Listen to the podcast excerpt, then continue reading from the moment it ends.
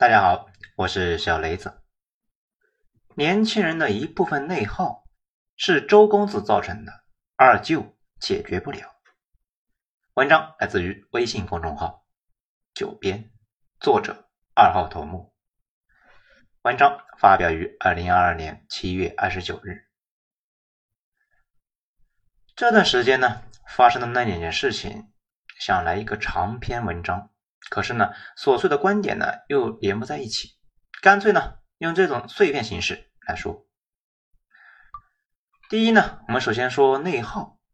内耗的本质是理想和现实的不统一，能得到的和想得到的不一致，并且呢不确定自己能不能够得到，精神上那饱受煎熬啊。这啥时候呢知道了自己反正也得不到想要的呢，那也就不内耗了。踏踏实实的过好眼前的生活，这个意义上来讲，那谁都治不好谁的精神内耗。那第二呢，四十不惑，意思是呢，绝大部分人到了四十，那就彻底认命了，不再纠结得不到的。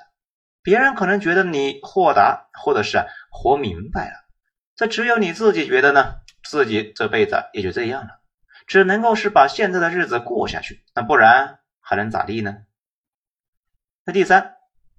励志文学随着经济增速呢放缓，已经基本上是穷途末路了。今后的趋势呢是赏惨。我的一个朋友呢心态不好，就去 ICU 外边呢坐着等媳妇。他老婆在那里面工作，他在 ICU 外面的所见所闻发朋友圈，能够凑出来一本 ICU 文学。每次看完，我都觉得呢有点觉得自己那点麻烦呢不算啥，心态啊就能好很多。这三点一。日本呢，曾经也发生过这种转换，就是战后呢，曾经有三十年是日本的鸡血时代。那个时候呢，大家也是互相激励，励志文学以走出舒适区，去东京打拼，去大藏省爬天梯为主。泡沫破灭之后，经济大幅放缓，很多人走出舒适区呢，那也得不到啥，白白的承受痛苦，那还不如呢，待在舒适区里面躺着，逃避固然可耻。可是他舒服呀。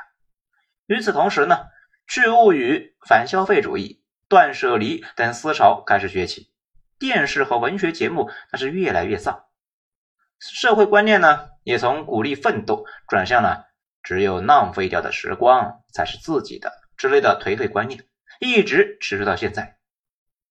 那第四呢，一个很惨的人如何能够振奋起来呢？让他和更惨的人待在一起。美帝那边有那种互助会，就是一群呢有共同痛苦的人围成一个圈，吸毒的、失去亲人的、得了重病的，分享各自的惨痛经历。据说呢有助于身心健康。这第五啊，人的一生是一个加 buff 的过程，家境好、脑子好、父母开明，生在中国呢而不是叙利亚，那都是正向 buff。我二爹跟那个二舅呢很类似，他脑子很好，是那个儿子呢考上了浙大，可是他一辈子在村子里面种地磨豆腐，主要的原因呢是出生在了六十年代山西北部最穷的村里面，负向 buff 加满的，几乎寸步难行。不过他早就不内耗了，知道自己呢啥都改变不了。那个二舅呢，那也是负向 buff 加满的人。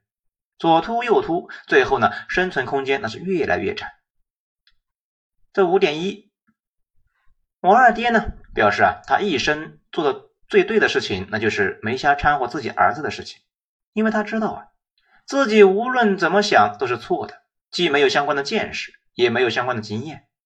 既然儿子呢比自己强，那就该让儿子呢自己去选择。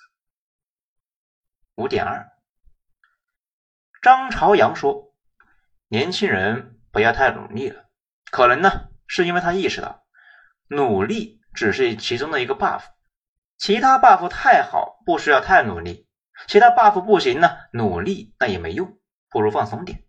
当然呢，可能他强调的是太，读者们呢看到的是努力。五点三，我弟呢在杭州毕业之后，赶紧落户买房，永久定居了。他管这个呢叫老鼠搬家，因为李斯他说过，出生在厕所里面的老鼠，那是骨瘦嶙峋；出生在粮仓里面的老鼠呢，是满脑肥肠。老鼠的错不在于他自己呢没努力，只是因为他的出生点位错了。我弟认为自己呢就是从厕所搬到了谷仓的老鼠，从几百年的穷乡僻壤搬到了几百年的富裕地区，富将 buff 啊少一个算一个。这第六，社会观察家周杰，他的观察呢是这么说的：高中同学不少去外省读了好大学的。都回家进了烟草、电网之类的，回家没有着落的呢，就在北上广深成都。不得不说啊，这个观察非常有道理。我很早之前呢，就在章节里面有提到过类似的观点。中国推动城市化最大的助力呢，就是几亿退无可退的年轻人，他们是做题家，还有大量的做题能力很差的做题家，前者去格子间，后者呢去工地。他们有回不去的故乡和追不到的梦，所以一辈子都得跑，没法停下来。六点一，他还说呢，我怕你会读书嘛，名校研究生都别想那么容易进我单位。这个人呢，当年仗着自己会读书，看不起我们这种靠父母的，社会会教他做人。这句话最可怕的地方就在于他说的没啥错呀。学习只是其中的一个 buff，父母又是另外一个。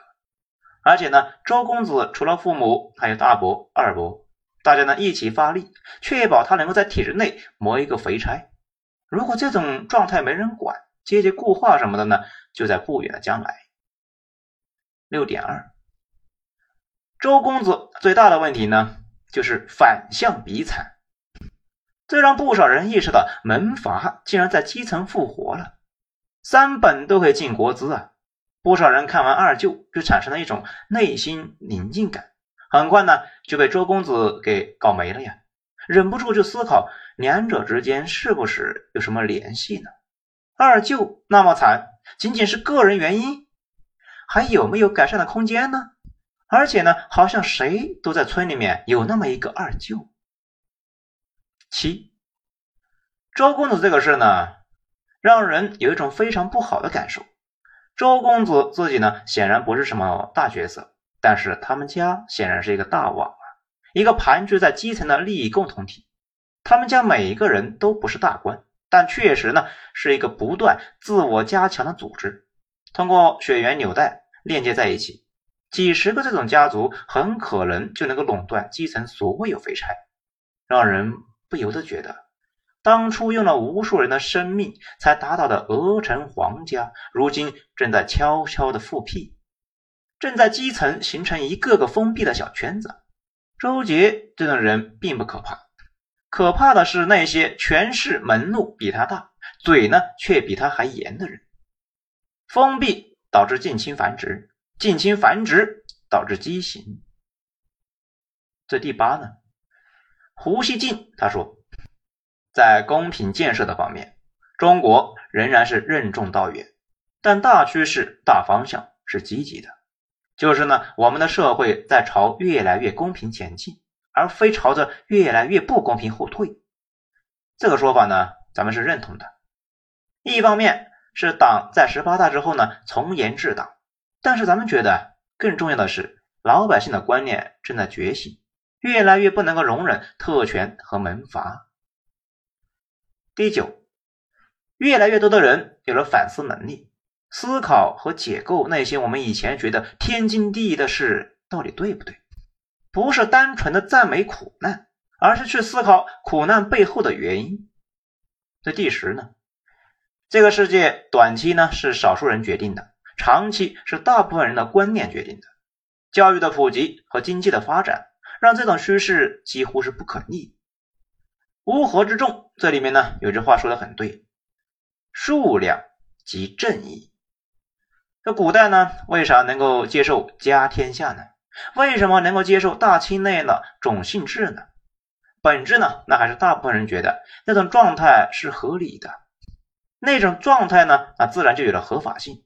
汉族官僚掌握军权之后呢，依然是自发的维护那种体制，本质啊，也是这种共识在作怪。如果大家不再觉得特权是合理的，特权的生存空间呢，那也就越来越小。第十一，所以呢，我对我们这个国家依然是充满信心，原因也是咱们上面说的，我们有勤劳勇敢的人民，有有为的执政党，还有不断普及的教育和一直向前的经济。这为啥今年破事这么多呢？咱不觉得是这个世界变坏了，而是大家的底线呢越来越高，底线深一寸，这个社会上不合理的事情呢就多一堆。如果底线足够低，那社会上可能没啥坏事了。很多问题只要放到明面上来讨论，只要不回避问题，就已经解决了一半了，对吧？好，今天内容以上，喜欢的话欢迎大家点一个五星评价，谢谢。我是小雷子，咱们下章精彩接着说。